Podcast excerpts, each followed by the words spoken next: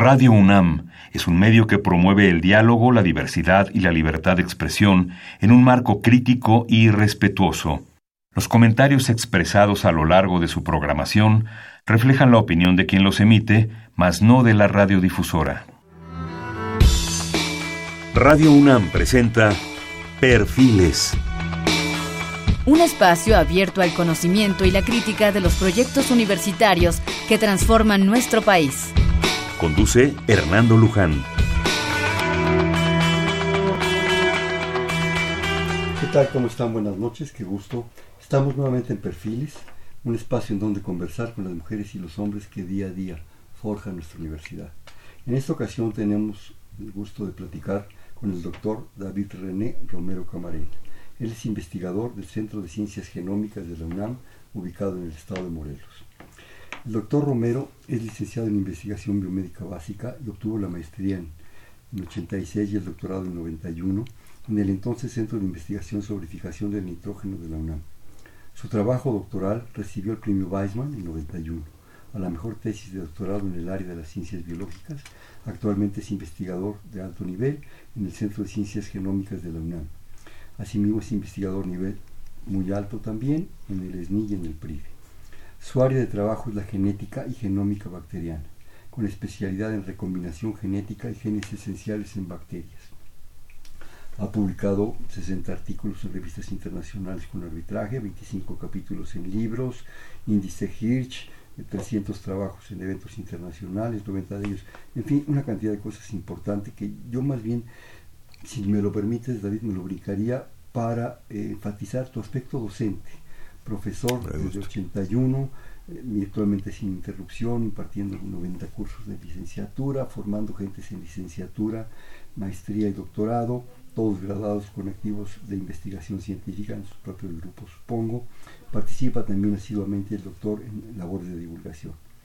Responsable el doctor Romero de posgrado en 87-93 y 97-2000 en el Centro de Investigación sobre Fijación del Nitrógeno y secretario académico del 2001 al 2003. Asimismo, coordinador del área de bioquímica de la licenciatura en Ciencias de la UAM, eh, autónoma del Estado de Morelos.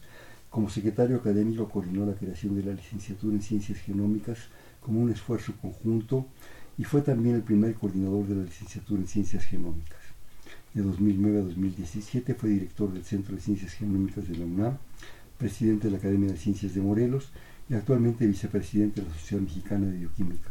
¿Qué más podemos decir? Mejor vamos a platicar de bacterias. Con mucho gusto, Hernando. Y en realidad, gracias por enfocarte en el aspecto docente, porque yo suelo decir que tengo dos de las tres profesiones más antiguas del mundo.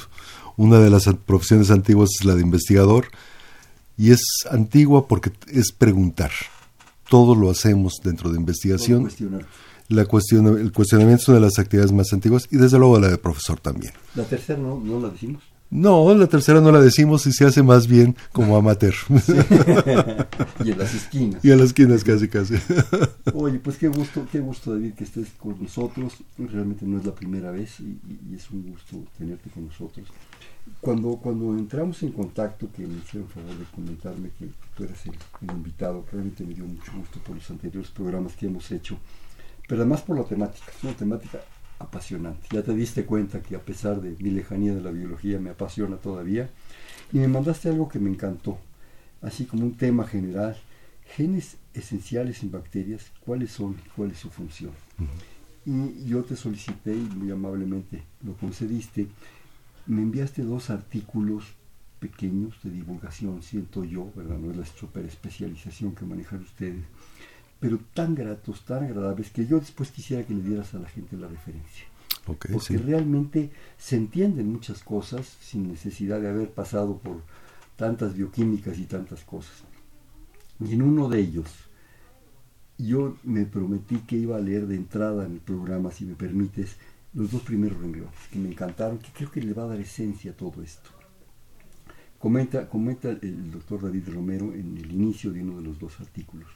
Dice, para todos los interesados en la vida, conocer lo esencial, lo más importante o necesario, aquello de lo que no se puede prescindir, es uno de los intereses principales. Así es. Ahí, ahí está sintetizando eh, nuestro afán por conocer la vida y la investigación en ¿Qué es lo que nos atrae a muchos hacia la investigación? Conocer lo que es absolutamente necesario, lo que no podemos prescindir, lo cual si lo sabemos como que llegamos a la esencia de lo que es un ser vivo, ciertamente es interesante para todos. Y es lo que nos preguntan nuestros propios alumnos. Bueno, ¿qué es lo más importante? No solamente por abreviar un examen, sino también por, por irse hacia el centro de lo que es su interés. A la esencia de las cosas. Así es. Es lo que comentábamos ahorita que decía de las profesiones más antiguas. Es ese afán por saber es ese afán del hombre, es el, el cromañón o el neandertal que de repente voltea para arriba y dice, ah, caray, ¿esto qué es? O voltea para abajo y dice, ¿qué es esto? no O le pega una piedra con otra y también se cuestiona. Y gracias a esos estamos aquí. Y estamos aquí frente a micrófonos pensando en, algo tan elegante y tan sofisticado como la genética y los genomas. Yo quisiera que, que, que antes de entrar en cosas muy bonitas, pero muy fundamentales, habláramos de eso, de lo esencial. ¿Qué? ¿Qué es la genética? ¿Por qué te metiste a esto? ¿Por qué te apasionó esto? ¿Por qué te, pues, te llenó la vida? Pues mira, originalmente fue una sorpresa para mí. Yo me metí en investigación científica queriendo ser patólogo. Estaba muy influido por un maestro de, muchas generaciones, Roy Pérez Tamayo, sin lugar a dudas. Y de, nada más de cómo hablaba Rui acerca de investigación, decía, la investigación, y en particular en el área de patología humana, es para mí. Me metí a una carrera de investigación, investigación biomédica básica, pero ahí descubrí la genética y la biología molecular, y me cambiaron por completo la visión. Yo lo, en realidad lo que ofrecía genética y biología molecular era precisamente llegar al centro de las cosas. ¿Dónde estaba la información genética que permitía a un organismo vivo ser un organismo vivo?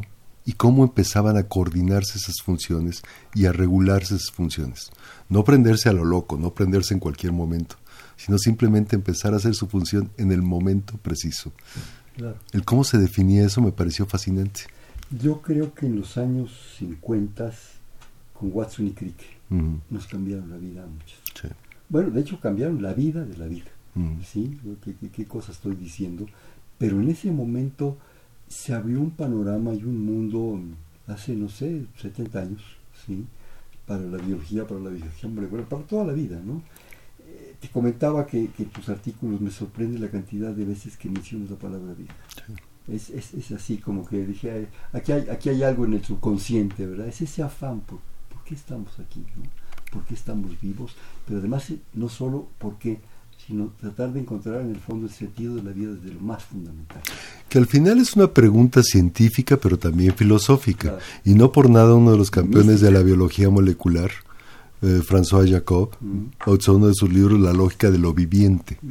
lo viviente está de la sal, la densidad de Monod, etcétera. Está en el centro de nuestras reflexiones. El que cualquiera que diga que un científico se concentra exclusivamente en sus aspectos y olvida la cultura, olvida la filosofía, está, está haciendo una caricatura de un científico.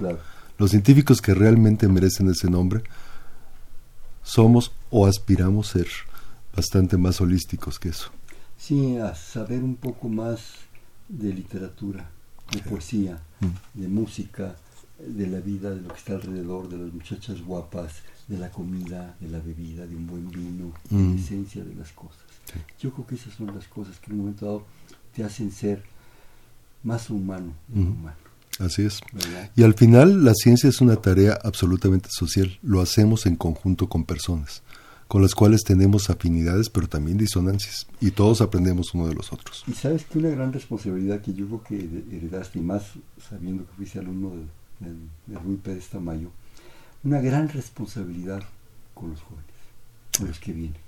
No es enseñarles solamente de risobium, no sé qué, y de esto y, la pared celular y, las tecnologías y todo eso, es enseñar una calidad humana, una reflexión, como tú dices, filosófica, a veces casi mística, del sentido de lo que está pasando en una plaqueta de microscopio, en una caja de Petri, en una pantalla de un electrónico, de un microscopio electrónico.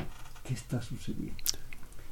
Cuando, cuando hablas en tu artículo de una bacteria todos mal que bien hemos visto en los libros, pues, es un chunchito ahí, como una como capsulita de esas que luego nos tomamos de vitaminas. Correcto. Redondita ahí, simplona, sin chiste, ¿verdad?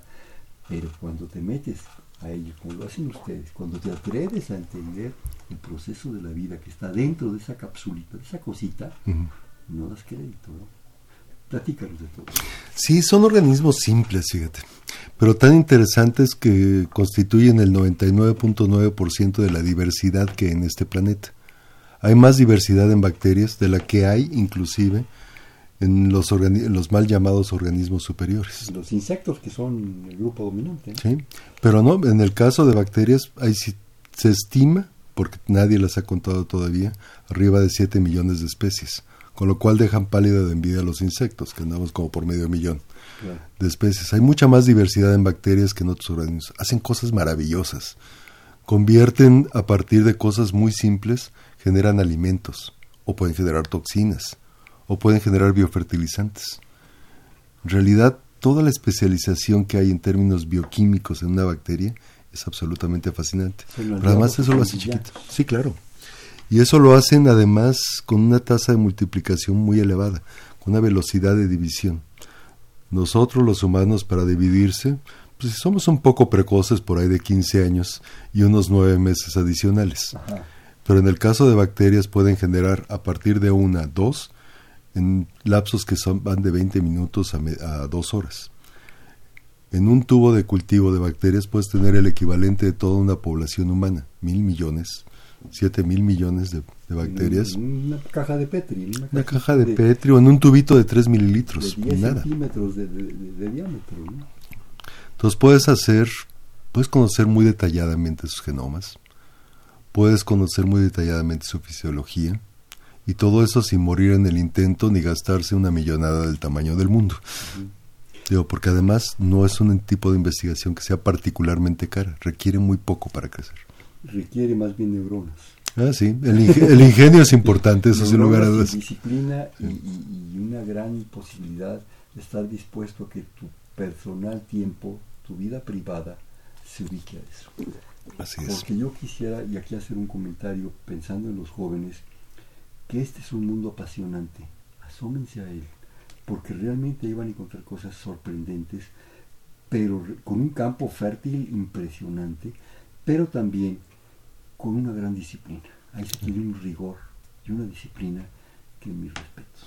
Y una tolerancia al equivocarse. Los científicos nos equivocamos todos los días, pero aprendemos de nuestros errores y no soltamos nuestra curiosidad.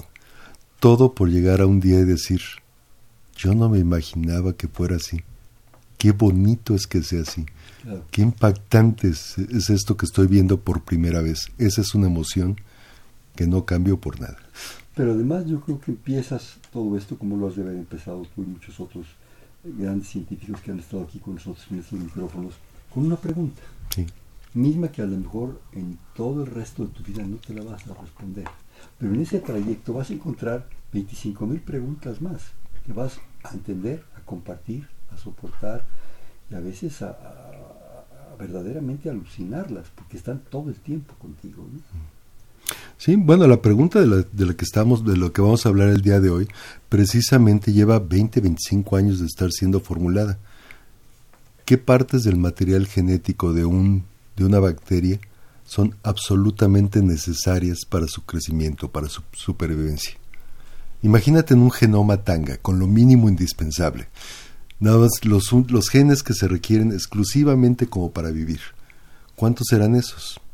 En el caso de una bacteria como Escherichia coli, esa que vive en el intestino de los humanos, sí, pues es una bacteria que tiene como 4.000 genes en su genoma todos serán esenciales, todos serán absolutamente necesarios para vivir. Pensábamos que no, porque sabemos que algunos de esos genes hacen otras cosas que pueden no ser tan esenciales. Pueden servir para agredir al huésped, como para hacer toxinas, por ejemplo. Que eso es útil para la bacteria, pero no necesariamente la hacen esenciales como para sobrevivir. Puede molestarnos, pero puede no molestarnos, como pasa frecuentemente en esas. Para otras sirven como para degradar algunos compuestos raros que no necesariamente se presentan todos los días. Entonces tampoco sonaba como muy esencial. Entonces la gente empezó a preguntárselo más bien, bueno, ¿cómo le hacemos como para encontrar aquello que sea esencial? La estrategia más común de un genetista es inactivar la función de un gene y ver qué es lo que pasa. Yo quisiera hacer un breve paréntesis. ¿Qué es un gene? Un gene es un segmento sobre del material hereditario. El material hereditario es el ADN o DNA, como también se le llama. La cadena famosa. Sí. sí. la cadena famosa de Watson y Crick. Y es un segmento dentro de esa, dentro de esa doble cadena de DNA en el cual tiene las instrucciones para hacer una proteína. Las proteínas al final son las que hacen las funciones dentro de la célula. Entonces el segmento 1 codifica para una proteína particular, el 2 para una proteína en particular, el 3 para otra proteína en particular, y a cada uno de esos se les llama gen.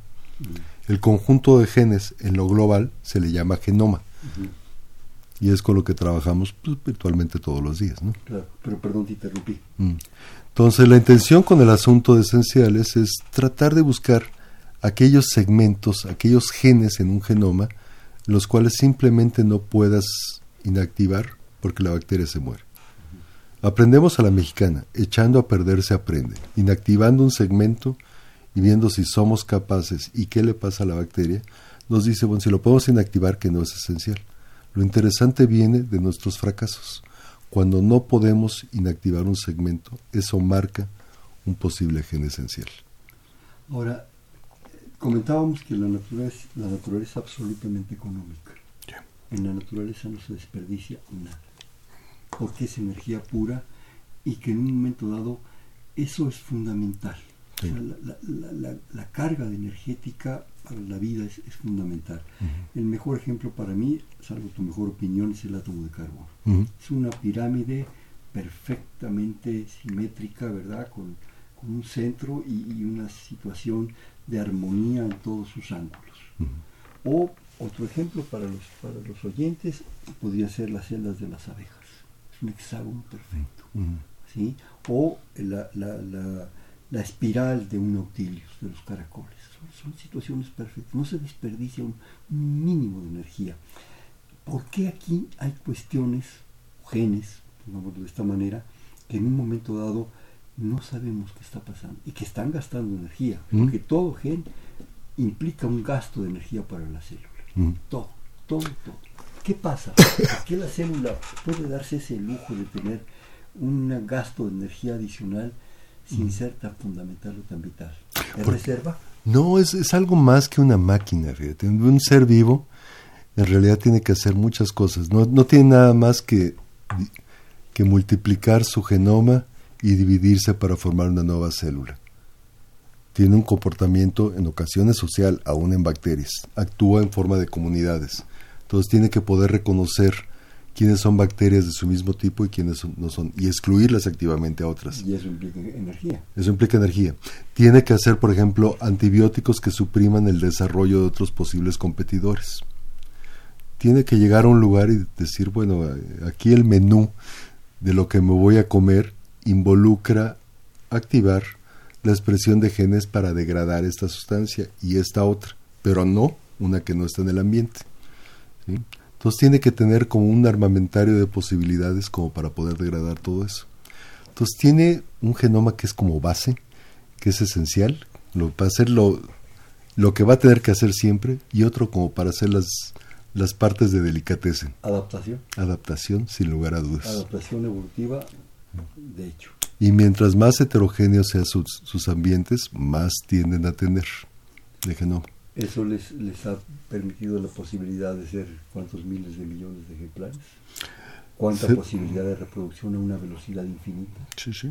Y una historia evolutiva que abarca la gran mayoría de, la vida en el planeta. Bueno, de hecho son los organismos más, los primeros organismos que aparecieron. Las no, lo dije. Eh. En el fondo somos una, una bacteria modificada, ¿no? Digo, puesto muy simplemente.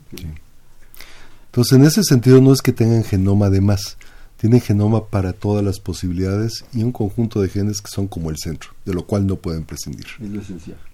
Y siguen evolucionando. Siguen evolucionando todos los días. O sea, ese grupo fundamental que es la esencia de su vida, más el grupo adicional que les permite adaptarse, más una posibilidad mayor mm. Mm. de seguir haciendo adaptación. Por ejemplo, hay un buen ejemplo de eso. Hay bacterias. Los plásticos son una cosa que son relativamente recientes en la historia de la vida. Hasta mediados del siglo pasado no existían los plásticos. cuando empezaron a desarrollarse, particularmente nylon. Empezaron a haber grandes tiraderos de nylon, nada los degradaba, hasta que de repente de un tiradero en Japón apareció una bacteria que era capaz de, de degradar el nylon, de romper el nylon. Resultó que eso era una adaptación de un gene ya preexistente, en el cual mutó, cambió y se adaptó como para poder degradar el nylon. Degradar significa no solo deshacerlo, sino comercio. Exactamente, lo vivir a partir del nylon. Sí. O sea, tenemos una, una, mínima esperanza. Sí, claro que sí. estoy seguro de que si pasara la cosa más apocalíptica y desaparecieran los humanos, las bacterias seguirían aquí felices de la vida. Por esa razón, por ejemplo, la NASA está estudiando en posibilidades de vida extraterrestre, no la vida más compleja, se va directamente a buscar bacterias o la actividad que tienen las bacterias como indicativos de vida. Y me imagino, bueno, tú has de estar muy enterado, pues tu campo, que ha de haber gentes especializadas ahorita en estudiar las bacterias para la degradación de toda la basura y el mugrero que estamos produciendo. Sí, sí, desde luego que sí. Efectivamente, esa es una de las alternativas e inspiradas por la historia del nylon, por ejemplo. Maravilla. Pero hablemos ya realmente de lo que tú me enviaste, de tus investigaciones como tal, por favor, porque si nos ve el tiempo, yo estoy encantado de contigo, pero platícanos. En el caso de, de, bacterias, pues mira, mucha gente empezó a preguntarse qué era lo esencial. Y a través de inactivación, que el término técnico para eso es mutación, mutar, cambiarlo como para que no, no funcione y ver si la bacteria sobrevive, empezaron a encontrar algunos genes que eran esenciales esenciales como para hacer muchas de las funciones que uno se imagina que hace cualquier ser vivo. Un ser vivo tiene que ver su genoma y poder traducir lo que tiene en su genoma a la secuencia de proteínas. Tiene que poder hacer transcripción, el primer paso de DNA a RNA, y debe poder hacer también traducción, el segundo, de RNA a proteína. Entonces, los genes que hagan la maquinaria necesaria para hacer cada uno de esos pasos deben de ser esenciales. Una bacteria que no pueda hacer eso está muerta. Desde luego también estaría muerta una que no pudiera multiplicar su propio genoma. Entonces esos también califican como esenciales. Sí, porque no tienen la capacidad de, reproducirse, de, duplicarse. Correcto. Y al final, y aquí sí los biólogos bajamos un poco la voz porque implica detallar mucho, debe de poder dividirse y hacer una nueva célula. Esa es la parte más desconocida de todas lo necesario para hacer división celular cuesta muchísimo trabajo de definir cuáles son los componentes tanto a nivel bioquímico como a nivel genético. Entonces ahí hay un grupo importante de genes que no, no se encuentran con facilidad. Inactivación era una de las estrategias, pero la otra estrategia era una de comparación. Posible ahora que podemos obtener el orden de bases que constituyen a un genoma, eso se entiende como secuenciación, de cada organismo que nos interese y que podemos compararlo empleando análisis por computadora. En ese sentido podemos hacer algo fascinante que hace 15 años no podíamos hacer.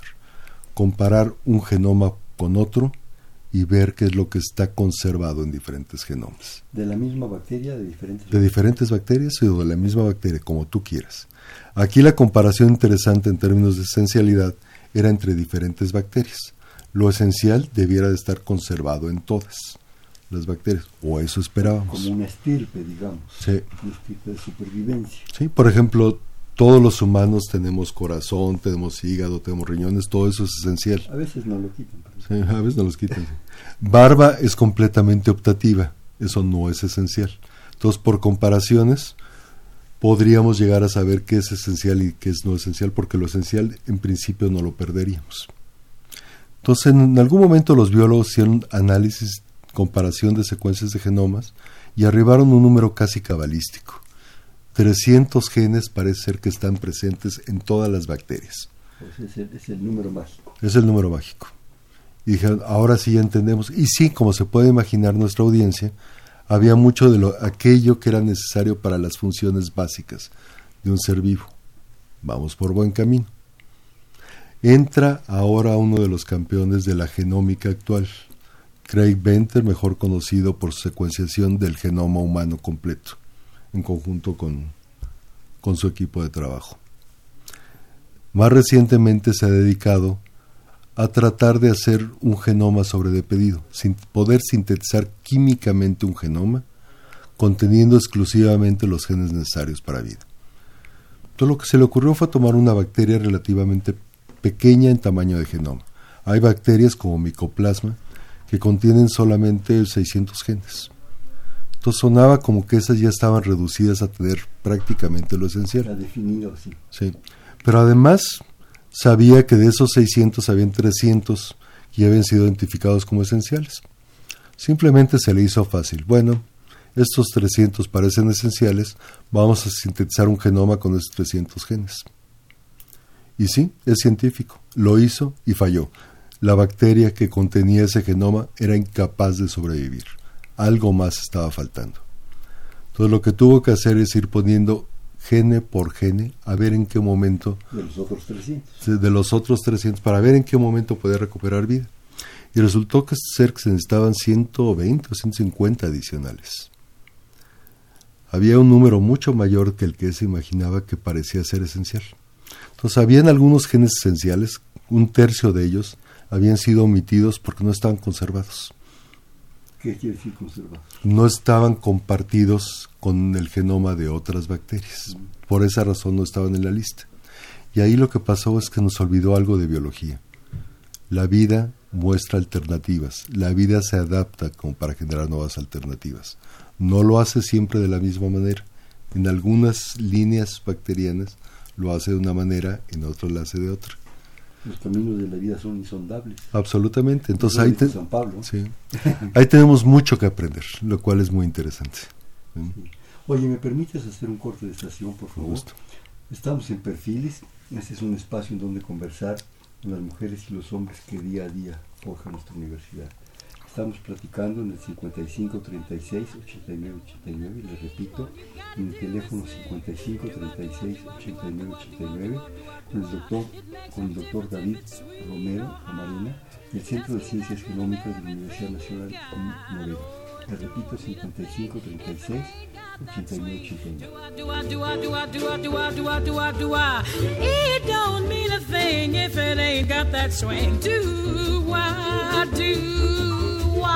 Don't mean a thing. All you gotta do is sing. Do I do I It makes a difference if it's sweet or high.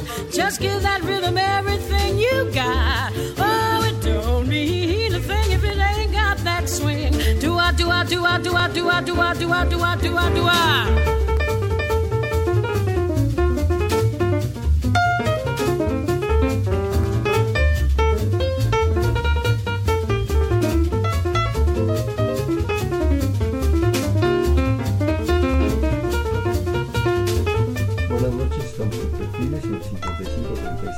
36 89 89. Este es un espacio en donde conversar con las mujeres y los hombres que día a día forjan nuestra universidad. Estamos platicando con el doctor David Romero del Centro de Ciencias Genómicas de la Universidad en Cuernavaca, Morelos. Sigamos, David. Ok, bueno, nosotros trabajamos con una bacteria descubierta en México que se llama Rhizobium metli, que es una bacteria que es capaz de tomar nitrógeno del aire y convertirlo a amonio. Amonio es una forma que es requerida por todos los seres vivos y es parte de los fertilizantes nitrogenados que se utilizan para el crecimiento de cualquier planta. En realidad, cuando abonamos un suelo con este con excremento, en realidad lo que estamos haciendo es introducir amonio dentro del suelo como para que las plantas puedan Con vivir. compostas o con guano de, de animal. Correcto.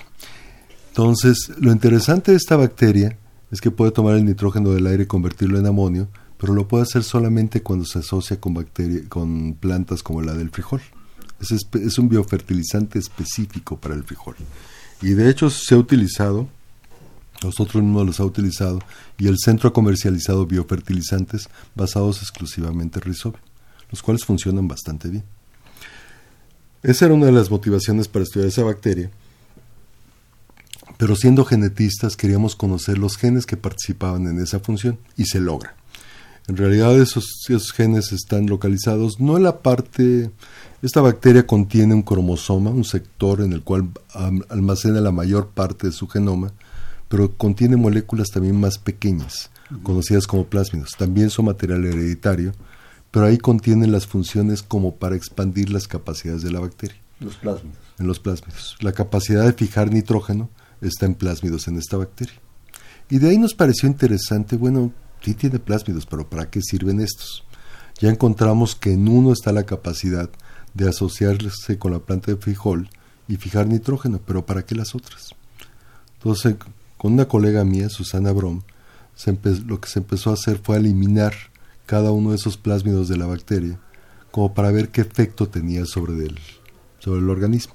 Otra vez echando a perder se aprende. Con algunos plásmidos los quitaba y no pasaba nada. Nada muy aparatoso. Pero con otros empezamos a ver efectos de reducción en la velocidad de crecimiento de la bacteria. A modo tal que cuando ya habíamos quitado cinco plásmidos, la bacteria estaba creciendo a solamente un tercio de la velocidad con la que lo hacía. Ahí ya no parecía como que estuviéramos quitando elementos poco importantes, estamos quitando algo muy esencial.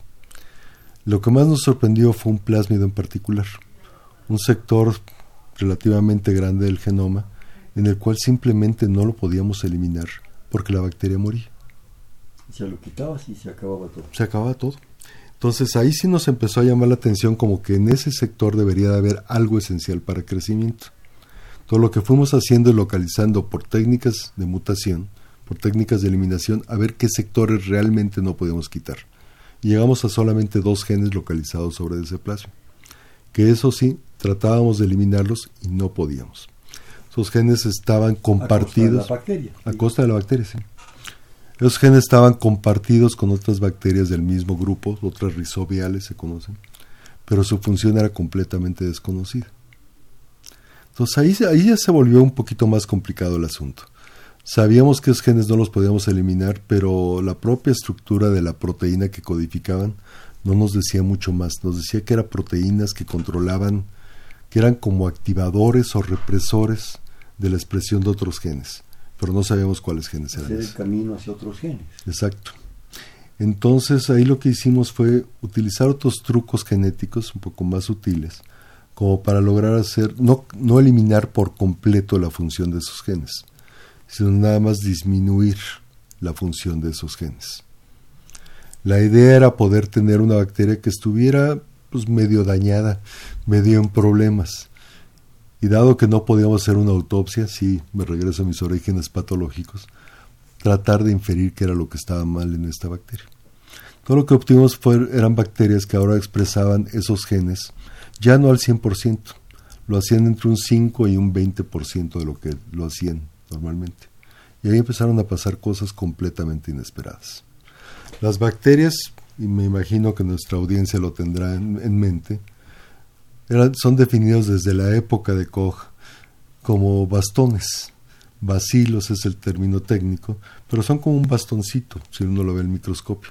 Rhizobia metli no es una excepción a eso, es también un bastoncito, el cual se divide y genera otros bastoncitos, bastante aburridos, sí, parece. Las bacterias que tenían expresión disminuida en cualquiera de estos dos genes esenciales cambiaban radicalmente de forma. Ahora en lugar de ser bastones eran células prácticamente esféricas. No se dividen igual que las, que las bacterias que no hemos perturbado. Se dividen nuevamente con solamente un tercio del tiempo de duplicación. Desde luego hipotetizamos de que en ausencia completa de eso, esas bacterias no se van a dividir para nada. Pero todo lo que estamos descubriendo es que esos genes participan en control de la división celular de esta bacteria. Eso sí es una función esencial o sí estoy dispuesto a aceptarlo como esencial. Si puedo hacer transcripción, traducción, replicación del genoma, pero no puedo dividirme y generar nuevas células, estoy perdiendo algo que es básico para la vida. Me voy a extinguir. Sí. Tan sencillo como el tiempo de come. O sea, eso nos lleva a una situación de, lo fundamental de todo esto. Entonces, como te imaginarás, eso nos tiene muy alegres y divertidos. Sea, están en eso. En eso estamos, toda es una historia que está en desarrollo, la cual estoy haciendo con otra estudiante de doctorado, una técnica y una postdoctoral, todas mujeres. Te voy a decir una barbaridad.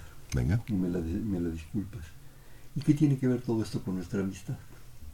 Es muy bonito. Mm. Eh, digo, para mí que en un momento dado esto me apasiona. Mm. Me atreví en alguna ocasión a estudiarlo y a asomarme a todo esto. Pero yo pienso en el común de los mortales. ¿sí? que desgraciadamente no han tenido, y, se lo, y lo digo con pena, la oportunidad de asomarse a la evolución, Mm. al mundo de las bacterias, del mundo del ADN, que es impresionante.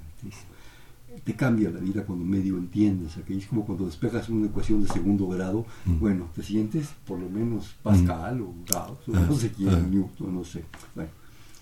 Pero, pero el punto es todo este trabajo que es, estás hablando de 20 años, 20 años de tu vida y de tu grupo y de tus Mm. jóvenes que están contigo y de tus maestros. Mm. ¿A qué nos lleva? ¿Qué nos va a dar? ¿Qué- Y, y no quiero ser pragmático de tú me das y yo te cobro. No, no, no ese es un asunto de valor y precio. No. Es un asunto, aparte de, de la esencia y del afán por conocer, del amor por el conocimiento, del cromañón que voltea para arriba y Mm. para abajo. ¿Qué?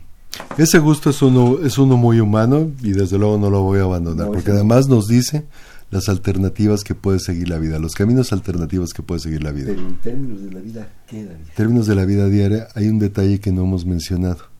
Todos los antibióticos que atacan a bacterias lo atacan a través de modificar, alterar la expresión de genes esenciales. Muchos de los antibióticos que se utilizan actualmente van directos sobre de síntesis de proteínas, afectando alguno, bueno, alguna de las proteínas codificadas en los genes esenciales. Si la bacteria no puede hacer síntesis de proteínas, tampoco puede vivir. Otros atacan directamente transcripción, si no puede decodificar de DNA a RNA, tampoco puede sobrevivir. Otros actúan sobre replicación del genoma. En principio uno piensa de bueno, pues ya hay antibióticos, estamos felices, ¿no? Pero lo que tal vez no sepa nuestra audiencia es de que no han habido antibióticos nuevos en los últimos 20 años. Todas son variaciones sobre de la, de la historia y desgraciadamente han surgido ya bacterias que son resistentes a todos los antibióticos. ¿Por qué si hay tanta investigación? Usted es un magnífico ejemplo. ¿Por qué no hay nuevos antibióticos? Es un doble problema. Por un lado, necesitamos identificar blancos posibles, como para inhibir. Eso es lo que estamos tratando de hacer con genes esenciales. Iluminar blancos sobre los cuales hay que buscar alguna sustancia que actúe como inhibidor o como acallador de expresión. Por otro lado, necesitamos de desarrollo químico. Necesitamos pruebas que en principio sean sencillas, como para poder saber si algo va a funcionar como antibiótico o no quita uno de, los, de esos elementos y simplemente la investigación no avanza. Yo puedo tener toda la química del mundo, pero si me dedico a probar uno tras otro compuestos a ver qué es lo que mata una bacteria, puedo nunca llegar. Ten nada más los genes esenciales, pero no carece de un armamentario químico y sé cuál es la función, pero no sé cómo callarla. Junta las dos cosas y es una maravilla. A eso vamos. ¿Hablabas de cuántos millones de bacterias? A, ni- a nivel mundial, estamos hablando un, un número todavía bastante bajón, Más o menos. 7 millones de especies con- conocidas, pero se espera que el número puede ser 10 veces superior a eso. Ese no, o sea, 70 millones de, Mm. de- de- de diversas bacterias. Sí. De esas, ¿qué te gusta? Digo, estamos haciendo un juego de imaginación un poco absurdo, pero bueno. ¿Cuántas son, eh, digamos, inocuas, benéficas, pero cuántas son destructivas? Mm. Para cualquier ser, lo mismo la ballena que el elefante, que nosotros, que el chimpancé, que, que las mismas bacterias. Mm. Es una lucha, es una lucha por espacios vitales, por la esencia misma de la naturaleza. Aquí, aquí no andamos con cosas, ¿sí? Aquí no hay derechos humanos, aquí es la supervivencia absoluta y eso está dicho hace muchos años. En un momento dado, esos espacios vitales, ese fundamento vital, requiere en un momento dado investigación, investigación muy fuerte, muy importante. Pongamos el caso, especifiquémonos en los humanos. Ahorita estamos sufriendo no sé qué barbaridad de incendios. Mm. Nos están generando problemas nasales, en los ojos, en la piel, en todo esto. Y eso puede propiciar desarrollos bacterianos y puede Mm. propiciar unas, unas enfermedades que no tenemos conciencia. Todo esto que tú estás trabajando, que llevamos 45 minutos que nos estás explicando, es para ajustar todo eso. Es para ajustar todo eso para que si en un momento dado se me irritan las fosas nasales y la garganta y se está propiciando un cultivo brutal de bacterias, haya una posibilidad que me permita tan sencillo como sobrevivir. Mm. porque esa bacteria lo puede destrozar por dentro. Sí. Y un científico o sea, es, tiene que estudiar ese problema y todas sus consecuencias. Y todo lo que estamos haciendo con el medio ambiente. Ah, pero eso está ocurriendo en nuestro país con solamente 30 mil científicos para un país de 120 millones de habitantes. Somos todavía una parte relativamente pequeña de lo que es nuestra sociedad. Puede ser muy importante, pero una parte muy pequeña que requiere apoyo y requiere comprensión dentro de sus problemas. Te voy a interrumpir. 30 mil mm. científicos, 35 mil. Uh -huh. Vamos a conceder por los jovencitos brillantísimos que tú has de tener varios. En un país de 120 millones. Sí, pero esos 35 mil aportan a una humanidad de 7.500 millones. Claro. En otros países, Rusia, China, Estados Unidos, hay una proporción inmensa, Uh -huh. pero aún así no alcanza. Sí. La ciencia requiere desarrollo para entender la basura, la infección de los ojos por la contaminación, por los residuos, no sé qué le llaman Uh -huh. los políticos, que además ni entienden un carambas, ¿sí? que nos está afectando, que nos está acabando, ¿sí? Requieren gente, gente que, que aplique esto, y si no nos extinguimos. ¿sí? Sí. ¿Qué pasa Y- con la ciencia y con apoyo? Desgraciadamente no cosas muy buenas. Como te decía, 30 mil científicos en un país de 120 millones de habitantes. Para ponerlo en contexto, países como Israel, que han tenido un desarrollo científico muy importante, tiene un científico por cada 100 habitantes. Por cada 100. Por cada 100. En Estados Unidos estamos hablando de uno en cada 500. Nosotros estamos hablando de uno cada 10 mil. En realidad el número de científicos es relativamente pequeño y no tiene un apoyo adecuado. Desde 2002 se habla y está incluido en una ley de ciencia y tecnología el llegar a dar el equivalente al 1% de Producto Interno Bruto, como Que no para es nada. que no es nada, como para llegar para apoyar a la investigación en México. En realidad los números actuales estamos en 0.5% del Producto Interno Bruto, pero eso metiendo todas las cuentas que pueda hacer un político. En una agresión relativamente reciente que ocurrió por parte del presidente López Obrador, se redujo el presupuesto en este año para ciencia y tecnología. Se, redujo más. Se redujo más. El CONACYT este año tiene 12% menos, no, perdón, 16% menos de presupuesto de lo que tenía. de lo que tuvo el año pasado, que ya, es, ya era una mala situación. No tenemos nada que agradecer a los últimos años del presidente Peña Nieto en términos de apoyo a la investigación. Pero en este, ulti- en este año tenemos una puntilla de 16% menos. El presidente nos dice, no, sí, sí se requiere también ciencia para el tren Maya y para las refinerías, lo cual es una confusión entre la aplicación de la ciencia y la investigación necesaria para comprender un fenómeno. En realidad, digámoslo sin ambagues, sí ha habido una reducción en el presupuesto para ciencia y en ese sentido creo que es un error dentro de un país que tiene muchas demandas como las que estamos buscando. Y un compromiso con el mismo país, con su población, pero con el mundo. Nosotros somos, eh, pues, ¿cómo decirlo? Los responsables de la quinta biodiversidad más importante, que incluye obviamente bacterias y todo el chunchero que estudias, Sí. pero también al jaguar y, y plantas extraordinarias y todo eso. Mm. Y todo eso implica investigación. Sí, investigación muy profunda, muy seria. ¿no? Pero lo más triste que está ocurriendo es de que, bueno, CONACIT está ahora encabezado por una científica, la doctora Elena Álvarez Huilla. Todos esperábamos una mejor comprensión pues, de las complejidades de hacer investigación científica en el país y alguna parte de su discurso original parecía ir en esa dirección. Si es necesaria más investigación básica, es necesario apoyar a más investigadores, particularmente jóvenes, todos aplaudimos eso. El problema es que el discurso no checa con la realidad aceptar una reducción de presupuesto de esa magnitud y no decir ni pío, en realidad deja ciertas dudas de qué tan veraz es el discurso que está empleando.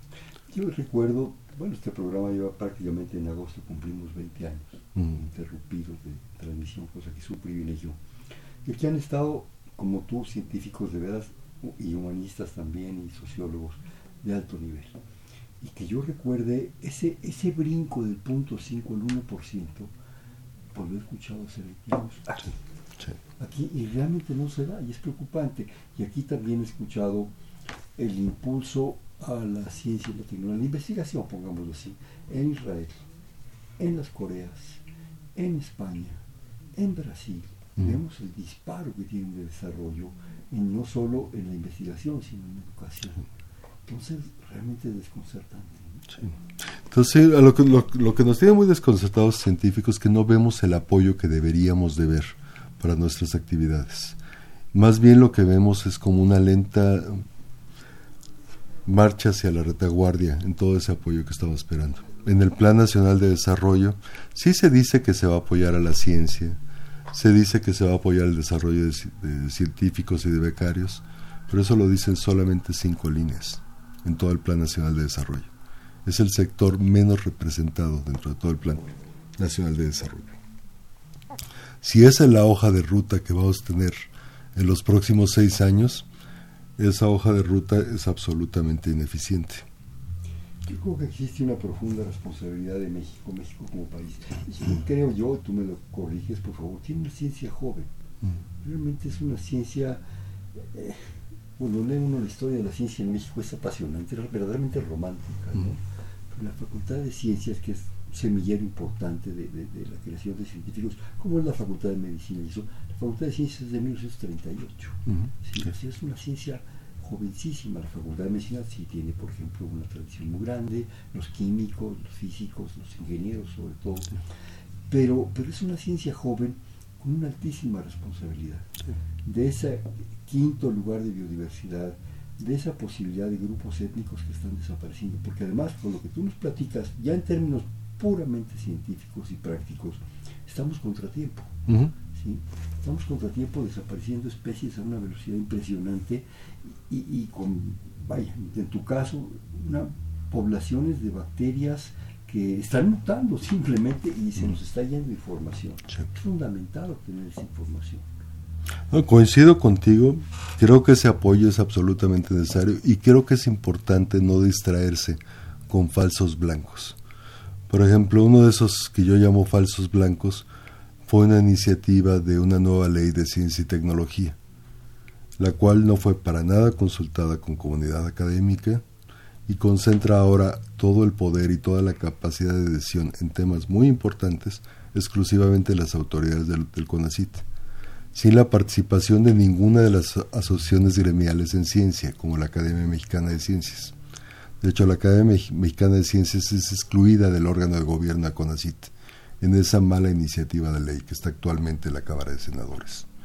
Esa es una que ha despertado a una población que es poco activa en términos políticos, como es la población de científicos. Ha despertado yo creo que un rechazo absoluto de esa iniciativa de ley y a todos aquellos que estuvieron detrás de esa iniciativa, incluyendo la directora del CONACIT, que en mi opinión lo mejor que debería hacer es rechazar esa iniciativa y decirlo con todas sus letras, que no es una iniciativa que vaya a apoyar el desarrollo de la ciencia en México. Yo quisiera, David, bueno, ya después de, este, de esta situación un poco de información general, pongámoslo así. En el caso concreto de ustedes, que es un grupo de investigación con una tradición, con un proyecto, con un trabajo, con resultados a nivel mundial, ¿qué están haciendo? O sea, me imagino que primero angustiarse, después te quitas la angustia, la dejas en un rincón y trabajas. ¿Cómo estás haciendo las cosas? ¿Cómo está haciendo tu grupo haciéndolo? Tratando de verlo pues, propositivamente, porque también tanta catarsis, de repente me quita el sueño, de por sí no lo tengo, pero bueno. La UNAM es un lugar generoso para hacer investigación científica. Contiene la diversidad adecuada de personalidades y de científicos como para poder compartir y colaborar. Compartición y colaboración en una situación problemática, pero también en una situación buena, es una buena estrategia. La vida nos ha enseñado eso. La vida científica, pero también lo que vemos en la biología, la colaboración es una buena idea. Entonces estamos enfrentando problemas aumentando la colaboración entre nosotros mismos, tratando de mejorar el patrón de equipos, recursos, equipos, recursos, todo. Sustancias, gente, todo. E inclusive discutiendo entre nosotros maneras más inteligentes de hacer las cosas y menos costosas. En este momento yo tengo el apoyo de un proyecto de CONACIT, entonces no estoy todavía resintiendo el, el problema pero hay 700 investigadores esperando que CONACIT dé, un proyecto, dé el financiamiento para proyectos que fueron aprobados desde el año pasado. cosa que no ha ocurrido. La ciencia es muy cara. Hacer ciencia es muy cara. Digo, nuestros amigos probablemente no se imaginen lo que cuesta un chunche, un aparato de estos, ¿verdad? Un microscopio, por decir algo que es bastante conocido. Bueno, los microscopios que, que veíamos en la escuela no tienen nada que ver con lo que usan ustedes. Son unas moles impresionantes, unos equipos de cómputo. tal. Creo que ya ni te asomas. Lo ves en pantallas y todo te lo procesan las grandes computadoras y están enlazadas. Eso es muy caro. Sí. Los reactivos, los chunchitos, los vidritos, por amor de Dios. Más el sitio. Sí, la ignorancia es muy costosa. ¿eh? Y por otro lado, poniéndolo en, en tamaño de lo que son los gastos de gobierno, estamos hablando de un posible aeropuerto de 8 mil millones de dólares. Pues si yo te dijera la... No, el de Santa Ah, Lucía. de las- ah, sí, no sabía yo. Ese es el número que está empleando como para Santa Lucía y uno similar para refinerías. Esas cantidades no se acercan siquiera. Son- están muy por encima de lo que la ciencia requiere en este momento. Hagamos los cálculos. menos que eso. Mucho menos que eso de lo que estamos ¿Cuál hablando. es el futuro de, de tu proyecto y del proyecto en general de este del estudio del genoma bacterias? Ok, tras de lo que vamos con este caso de genes esenciales, saber las razones finas de por qué es esencial. Estos genes en sí mismos controlan algo que es lo esencial y estamos buscando que es ese algo a través de técnicas de análisis genético. Ah, Te voy a hacer una pregunta redundante. ¿Qué es lo? ¿Qué esperas tú? ¿Cuál es tu sueño, Guajiro? Yo lo cuando, que- cuando alucinas en la noche y tienes unos sueños de esos maravillosos, ¿qué es lo que sueñas? Por el comportamiento que tienen parece ser genes que participan en hacer pared celular de la bacteria, la envoltura de la bacteria, que al perderla pierden por completo la forma. No la pierden del todo, pero la depositan de una manera mala. Entonces, conociendo eso, eso nos va a permitir saltar a ver cuáles son los esenciales y entonces empezar un trabajo que aquí sí puede ser como de búsqueda de antibióticos. Rhizobium son primos de unas bacterias que se conocen como Brucella, que también pueden causar La infecciones. ¿sí? La humanos. brucelosis, de la fiebre de Malta. La fiebre de Malta efectivamente es una brucelosis. Es una enfermedad poco usual en México. Se ha mejorado con tratamiento, este, con, con tratamiento preventivo a leches, por ejemplo, pero todavía tiene sus un buen número de, de pacientes. El problema con esa infección es que es una infección persistente. A un al hijo de un compañero le dio brucelosis, tardaron dos años en quitársela con los antibióticos habituales. Y eso cuesta, cuesta en términos de hospitales, de antibióticos, de trato de tiempo. Sí, él es, el, el pobre muchacho estuvo baldado por dos años, con falta absoluta de energía, con fiebres todo el tiempo. Si pudiéramos encontrar algo como para evitar eso, yo me iría muy feliz de este mundo. Oye, David, este, el asunto, por lo que nos dices, es un poco un trabajo muy importante sobre la pared bacteriana. Al- va, va a ser como canción de Pink Floyd, vamos tras The Wall. Imagino que sí. No sé, algo que quisieras comentar, desgraciadamente nos quedan tres minutos, lo digo con pena, pero, pero algo que quieras comentar que de, de tu investigación, una reflexión, por favor. Lo que, Va a ser una reflexión y es una reflexión por lo, por lo que espera futuro. Una de las ventajas de la radio es que no pueden ver la apariencia que tiene el que está hablando. Pero digamos que la apariencia bueno, ya está llena de canas en mi caso. Sí. Definitivamente necesitamos a los jóvenes. Necesitamos jóvenes que se interesen, que consideren a la ciencia como un aspecto importante de sus vidas. Y créame, es una tarea muy agradable en términos personales, de la cual se puede vivir todavía de una manera muy decorosa en este Sí. país. Pero que además nos da la posibilidad de interactuar con otros jóvenes y aprender todos los días de ellos. Si algo pudiera pedir, y eso no lo va a dar CONACIT, es el interés de los jóvenes y la proximidad. Todos nuestros laboratorios están buscando jóvenes talentosos que deseen compartir una aventura. Y esa aventura es investigación científica. Claro. Ahora, yo también quisiera, quisiera hacer un breve comentario. Esos jóvenes también, su entusiasmo, su pasión, su locura, si tú lo quieres poner Mm. así, implica que también se les dé un apoyo en el futuro. Sí. Implica que, que- que se van a partir el alma a sacrificar probablemente muchos de sus tiempos libres, de su vida personal y familiar, pero tienen derecho a comer pues con dignidad, a vivir con dignidad. Entonces eso también requiere una serie de apoyos. No más, ah, cuántos jóvenes vienen y ya, y te vas a hacer siete postdoctorados y, y ahora, ¿qué? ¿No? Se requiere apoyo para esos jóvenes. Sí. sí sueño con un país en el cual esos jóvenes no tengan que quedarse en otro país o en el cual tengan las becas con, en el monto adecuado y la oportunidad adecuada como para poderse formar. David, se nos acaba el tiempo, pero vamos a hacer bote pronto. Creo que alguna vez ya lo hemos hecho. Hay una palabra y me dice inmediatamente a qué te ocurre. Bacterias, Posibilidades virus, mucho mayores. investigación, Una parte importante de mi vida. tu vida. Mi mujer, la poesía, las novelas. ¿Qué, qué es la vida para ti? Aparte de esto. Pues me voy a ver más poético y tengo que hacerlo, una sombra, una ficción.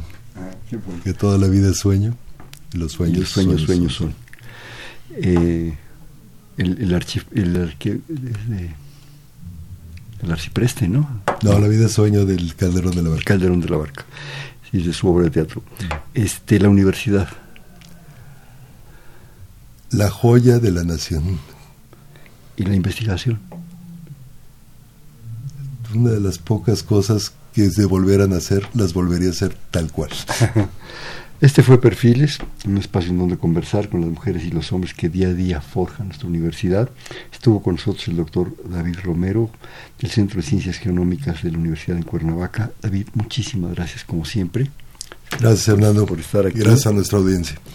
En la coordinación la doctora Silvia Torres, en los controles Humberto Sánchez Castrejón, en la producción Carmen Sumaya, en la conducción Hernando Luján, su servidor. Estamos en Perfiles, un espacio en donde conversar con las mujeres y los hombres que día a día forjan nuestra universidad. Muchísimas gracias. Buenas noches.